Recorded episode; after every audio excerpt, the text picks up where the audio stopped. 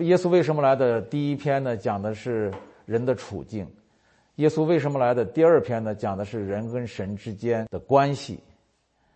现在讲第三篇，耶稣为什么来的？第三篇讲的是神来找人，这是结论，这是结果，这是现实。那求知、求善、求生、求神，三求变成了四求，但是呢，从人的角度来求。不管你是三求也好，四求也好，都徒劳无功。啊，那么我们何不换一个角度想一想？如果宇宙中真的有神，他面对人类如此的困境，他会怎么想？他会怎么做？那么第一点，我的断定就是神一定来找人。只要有神，他一定来找人。我记得我在大学读哲学的时候，就有一个想法。那个时候我们不叫神，叫道。我们学哲学嘛，叫道。我那时候就有一个奇怪的想法，就是说，如果宇宙中真的有一个 logos，有一个道，他在高天之上，他在冥冥之中掌管着我们一切，他一定知道我们的痛苦、迷茫、寻求、绝望、窘况，他都知道。他既然是超越我们的存在，难道他不能来进到我们当中吗？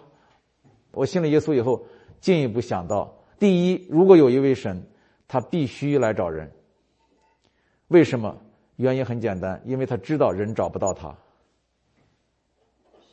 第二，如果有一位神，他也可以来找人。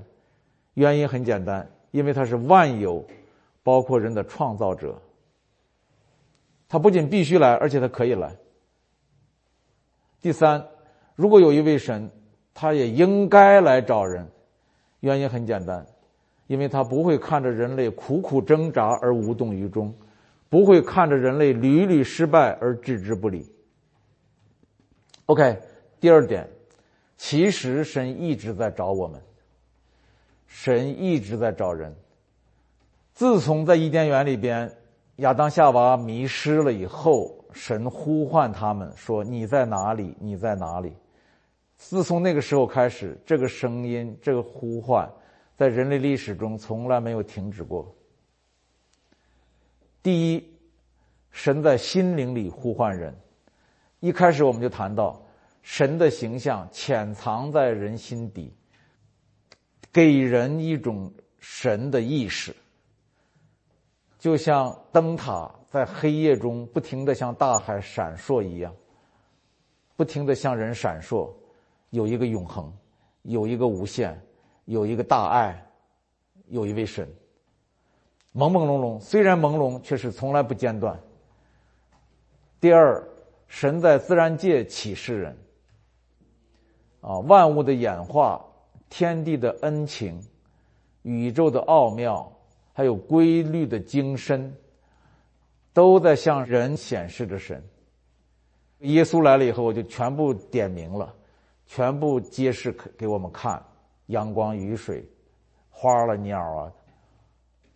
那么第三，神又用先知来启示人，或者叫警示人，啊，他借着先知先哲，或者袒露他自己的心意，或者颁布诫命律法，或者散布渴求，或者苏醒人心，从来没有中断过。这个先知的概念，你可以理解成圣经里边的旧约的先知，你也可以理解成先哲先贤。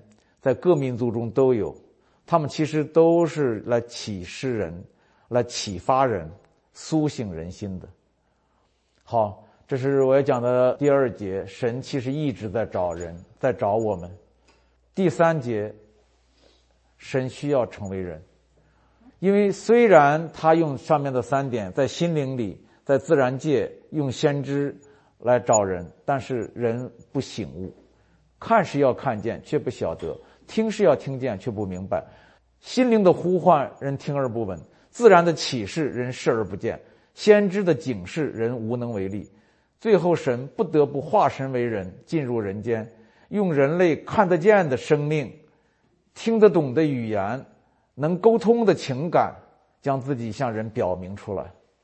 这种事可以发生吗？不仅可以，而且必须、必要、完全可行。我这里边有三个例子。啊，来表明它的必须、必要和可行。第一个例子，蚂蚁的启示。那是一九九九年，神州传播协会在这里成立的时候，我们一家从洛杉矶搬上来，那个厨房里头啊，招了很多的蚂蚁。我呢，一开始的时候呢，就是不忍心杀它们，因为这我从小就听我伯父他给我讲那个蚂蚁的故事。说一个秀才进京赶考，半路上发洪水，他心特别慈善，就救了一窝蚂蚁。结果呢，他考试的时候写文章写不出来，蚂蚁来给他爬，爬出一篇文章来。我听了以后，我走路都怕踩死蚂蚁啊，特别小心，因为我我从小喜欢读书，这个我说万一有困难的时候，蚂蚁可以帮忙。但是那次在我们家厨房里边的蚂蚁太多了。你扫出去，它又爬进来；堵了这里，它又开了那里。我真的是没有办法，最后用杀虫剂喷呢，一喷全杀死了。你知道我喷的过程中，我心里边还是带着慈悲，因为那慈悲是从小养成的，挥之不去的东西。我就心里想，这太残忍了，不分青红皂白把蚂蚁全杀死了，这不就有点像索多玛、俄摩拉、迦南地的那个大屠杀吗？啊！但是那个时候呢，我又想，没办法，实在是没办法，因为他们触犯了我的利益，进了我的边界。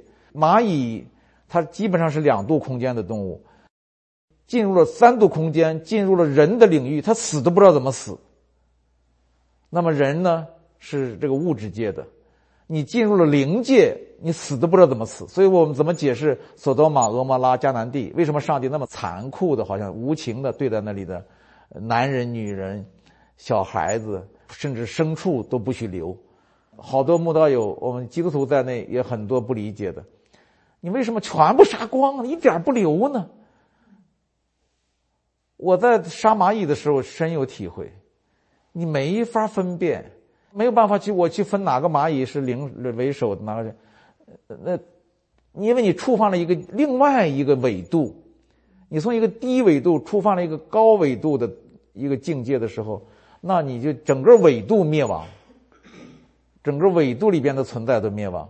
但是因为我的慈悲心，我就想到，我要救这些蚂蚁，只有一个办法，我变成一只蚂蚁，用蚂蚁的语言告诉他们说：千万别到屋里去。那里面虽然有吃的、有甜的东西，虽然很多蚂蚁都去。那个那个路是宽的，蚂蚁是多的，但是通向灭亡。那 是你们要悔改，要回头，啊，听我的话。那蚂蚁们肯定不服气啊，说你不就是个蚂蚁吗？你怎么知道这些事我就会跟他们讲，我虽然是个蚂蚁，但是我的本体是人，人在我里面，我在人里面。你们看见了我，就是看见了人，我与人本为一，是不是这样说？我一定会这样讲。他们还是不信，特别是蚂蚁中那些为首的，好像他们掌握了通人的权利，跟人沟通的权利，他们会妒忌的不得了，会把我钉死、杀死。那我会告诉蚂蚁：你们杀不死我的，我三天以后复活，你们找我却找不到。是啊，他现在也找不着我在哪儿。啊，哎，我就突然开悟了，脑子一下子就明白过来耶稣的话。啊，原来是这么说的，原来是在他那个境界向我们这个境界说话，而他进入了我们的境界，成了我们的样式。借着这个比喻，我想告诉大家一点：神成为人有一种必须性 （necessary）。如果我不成为蚂蚁，我对他们只能是滥杀无辜。啊，如果我能成为蚂蚁，我就可以。拯救他们当中那些可以拯救的人，明白这意思啊？如果耶稣不来，神对我们像索多玛、俄摩拉一样全灭，末日嘛。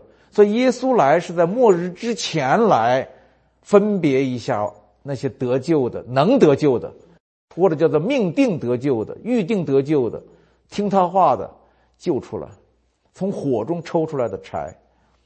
感谢神，他借着蚂蚁来启示我们大家。第二个例子就是平面国的启发，这个我在大能篇里边提到过了。平面国这部小说，平面国你可以很简单的把它想象成一张纸，两度空间平面嘛。那国民呢都是图形，点呢、线呢、角啊、方啊、圆呢等等。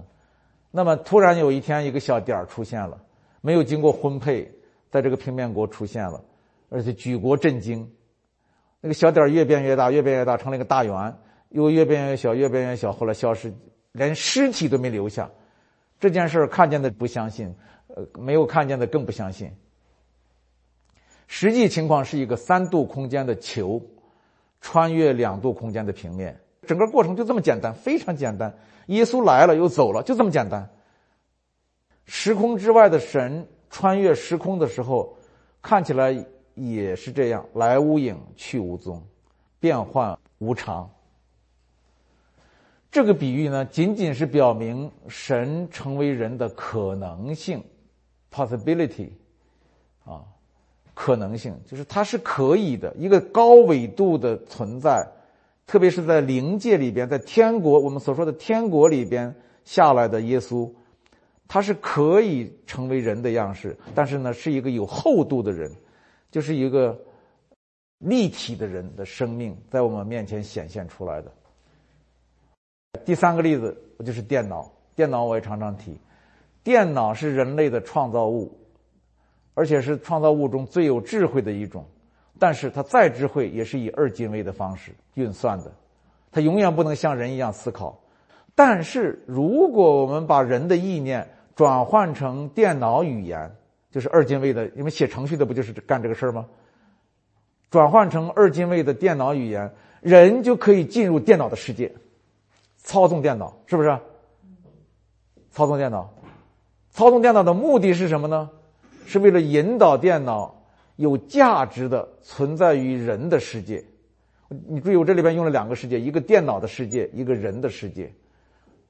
人只要降卑自己，把自己的复杂的、丰富的思维变成简单的二进位的零一零一零一开关开关开关，你只要变成这种思维方式，你就可以进入电脑世界，就好像神。降卑成人，可以进入人间世界一样。进入之后呢，目的是为了什么呢？为了让电脑听人的话，好让这个电脑在人的世界里头有价值的存在。不然的话，就是个坏电脑，这是个废电脑。那神来到我们当中也是这样，为的是让我们进入天国，在天国里有份，在天国里有价值。那为了这样，他就进入了人间。在人间操纵我们，唤醒我们，拯救我们，赐给我们一个新的生命，让我们在他的国度里有份、有位置、被使用。这个比喻仅仅表明神成为人的可行性，thinkable，是可以考虑的，是可行的。任何比喻啊都是有限的嘛，不可能完全。这三个比喻可以从三个方面。啊，第一个比喻，这个蚂蚁的比喻是 necessary，是必须性；第二个比喻，那个平面国的比喻是 possible，是可能性；第三个电脑呢，告诉我们说是 thinkable，啊，是可行的。好，这是第三节，神需要成为人；第四节。神已经成为人。圣经旧约充满了对耶稣的预言、预表和预期。摩西的律法呢，也无情的显示出人的有罪和无助，从而将人引向耶稣的恩典。这些内容我们这里不讲，我后面会一点一点的考察。那么这里要说的是，这一切都应验了。道果然成了肉身，耶稣果然来了。前面我们讲到耶稣降生的时候也提到过，时间的切入点，我们人类称之为公元零年；空间的切入点，中东的小城伯利恒；人间的切入点，以色列民族。这里边我也稍微说一下，神为什么拣选犹太人？因为犹太人是救恩的出口。救恩要从犹太人出来，这是耶稣说的。就是，选民这个词怎么理解？我们常常讲选民，选民，犹太人，犹太人。我们甚至有人说，为什么上帝选他们不选我们？都是为了耶稣，上帝也爱外邦人，对不对？但是上帝知道，我要先爱以色列人，不仅是爱他们，还要让他们受苦、受磨难，好像一块土地。我把这块土地放在我的脚下，我要翻来覆去、翻来覆去耕耘它，撒种，将来发芽，长出耶西的根、耶西的苗。耶稣都是为了耶稣。你看得出来，犹太人算什么？他们被锤炼、被磨练、被耕耘。都是为了救恩呐，是为了全人类被拯救。福音要越过犹太人，这个是围着地球转一圈最后回到犹太人，从他而出，然后回归于他，回归于他。这叫选民的含义。所以犹太人啊，不管多优秀，都是为耶稣做预备的。这恰恰可以用上施洗的约翰这位幕后的先知所说的话。他说：“我就是弯腰给他解鞋带儿，也是不配的。”所以这是为什么？刚才我说爱因斯坦也好，弗洛伊德也好，卓别林也好，那些杰出的犹太人，全部加起来也不如耶稣一点点。啊，因为他们的伟大是作为人的伟大。耶稣说，在人间最伟大的，在天国里是最小的，也比不上天国里最小的，是吧？是这意思。这是我要讲的这个耶稣已经成为人。他是借着时间点公元零年，空间点中东小城伯利恒，人间点以色列。你们看这个地图啊，这个地图以色列在这儿，这个很有意思。我其实刚信主的时候我就琢磨过，这个地方是真正的地球的中心，耶路撒冷那个地方。这个地图是美国人制的。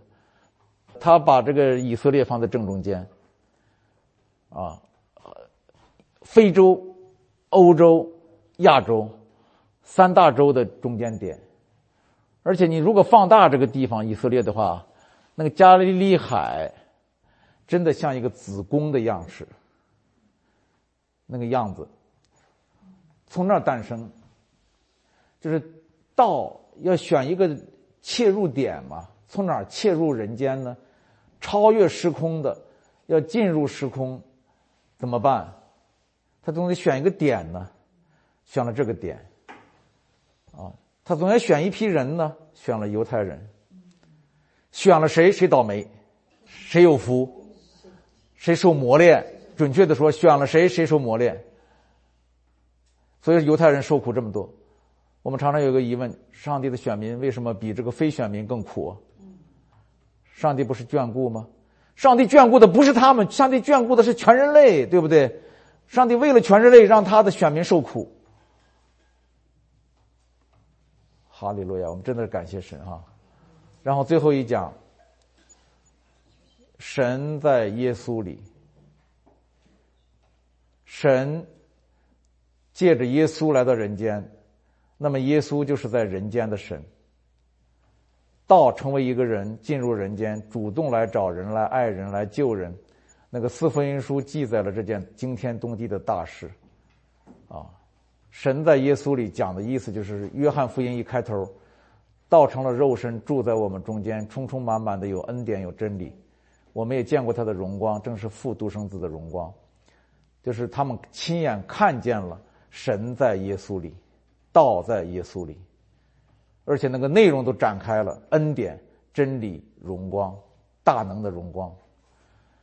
第二，耶稣的门徒一致认定，耶稣就是神的奥秘，神的奥秘就是基督，他是神荣耀所发的光辉，是神本体的真相，神本性一切的丰富都有形有体的居住在他里面。门徒们跟耶稣在一起那么久，他们说出这种话来。这个真的是非同小可。你说他们在犹太文化中长大，把一个人说成是神，这是多么大的冒犯！你们知道僭越，但是他们不得不这么说。他说他就是神荣耀所发的光辉，他就是神本体的真相，神本性的丰富，他都活出来了。第三，耶稣亲口说的更清楚：我从父出来，到了世界，又离开世界，往父那里去。啊，这更清楚。父在我里面，我在父里面。所以神在他里面，他在神里面，他跟神是一体。第四点，从神学和哲学的角度来看，神在耶稣里。大道本来是无形的，现在是道成了肉身，就有形了。从冥冥之中到表明出来，从风闻有他到亲眼看见，从世代期盼到一朝应验，从寻而不见到寻找就寻见，从神隐身在荆棘中说我是，到耶稣在风浪上说是我，这都是一个过程，都是一个展现。都是一个道成肉身，如此等等。原本人类无法触及的神，借着耶稣向我们人类显现，与我们相交，为我们成全了。黑格尔哲学，我提到黑格尔啊，是最晦涩的哲学之一。他最著名的一本书叫《精神现象学》，文采飞扬啊。在精神现象学里边讲到，宇宙就是道，logos，logos 创造了这个世界宇宙，然后在宇宙中展现他自己，最后在耶稣身上把自己完全展现出来，然后让整个人类借着耶稣再回归 logos。这是我概括他的意思，而用他自己的话怎么说的呢？你们注意听啊，很晦涩。你们的黑格尔晦涩到什么程度？列宁啊。在读黑格尔的逻辑学的时候，一边读一边写笔记，都是感叹词，晦涩、头疼、不懂，就这么个黑格尔。但是呢，我们用耶稣来读他，啊，原来他讲的是耶稣。我念这一段话啊，黑格尔写道：“logos，logos 就是道嘛，你们知道哈？logos 自在的，从而也就自觉的取得了自我意识的形态。”这句话就让你们头疼半天，自在的，从而自觉的取得了自我意识的形态。破折号。现在看来，这一事实已成为世界性的信仰了。明白了吧？基督教，它指的是基督教。Logos 作为一个自我意识，就是作为一个现实的人，存在于这里了。多清楚啊！道成肉身。Logos。成为直接确信的对象了，你看看，他成了基督徒的信仰的对象了。信仰的意识看到、感到和听到他的神圣性了。你看，他讲的很准确，哲学家用词是很准确的。信仰的意识就是你必须有信仰的人才能看到、听到这个他的神圣性。黑格尔这个话听起来很玄乎，其实他说的就是道成肉身。耶稣来了，道成了一个实实在在的信仰对象了，就是讲这个事情。还有一个身兼科学家、哲学家和神学家的波斯卡尔，在《沉思录》中说：“我们只是由于耶稣基督才认识神，如果没有这位居间者，就是中间的中介哈，就没有人与神的任何相通。”为什么一切关于神存在的理论证明都很难打动人？因为不是借着耶稣来认识神，说的多透彻。只要你不是借着耶稣来认识神，一定不能打动人。还有，《结成为主》的作者张伯斯说：“人生真正重要的问题原本极少，这些问题都在耶稣所说的‘到我这里来’这句话里得到了答案。”冒号。不是你们要去做这做那，乃是要到耶稣这里来。我特别阿门他们这些洞见，深刻的洞见。基督信仰不是做这做那，是到耶稣这里来。阿里路亚！真的是感谢神啊！感谢神给我们这样的提醒，感谢神。我这三堂课，我讲的是耶稣为什么来，从人的处境。讲到人跟神之间的关系，然后最后讲到神已经来了，他必须来，他可以来，他应该来，而实际上他已经来了，已经在我们中间，已经以马内利了，我们已经进入新约时代了，这是好消息，这是福音，这个福音就是耶稣基督，传福音传什么？就是传耶稣基督。他来了，这就是福音。OK，我们一起来做一个结束祷告。啊，耶稣啊，你是太初之道，你来到了我们中间，降卑成人，以我们的样式来拯救我们。你先是成为我们，然后你爱我们，你跟我们沟通，你向我们呼唤，你用你的爱来感动我们。你用你的爱来代替我们的罪，为我们死在十字架上，让我一切信你的不再灭亡，反得永生。主啊，这是何等大的喜讯！这是何等大的佳音！这是何等大的福音！主啊，谢谢你，谢谢你在我们无助的时候来帮助我们，谢谢你在我们绝望的时候给我们带来了希望，在我们黑暗中的时候，你就是光，唯一的光，唯一的道路。主啊，谢谢你，主耶稣，你与我们同在。愿你今天与我们同在，也借着我们，让更多的人与你同在。主啊，让我们成为传扬你福音的勇士。我们的力量就是你自己，你与我们同在，因为我们知道，你若不与我们同在，我们什么也不能做。但是有了你，我们就凡事都能。主啊，赐给我们信心，赐给我们力量，让我们眼目不离开你，你也不离开我们。奉耶稣的名祷告。阿门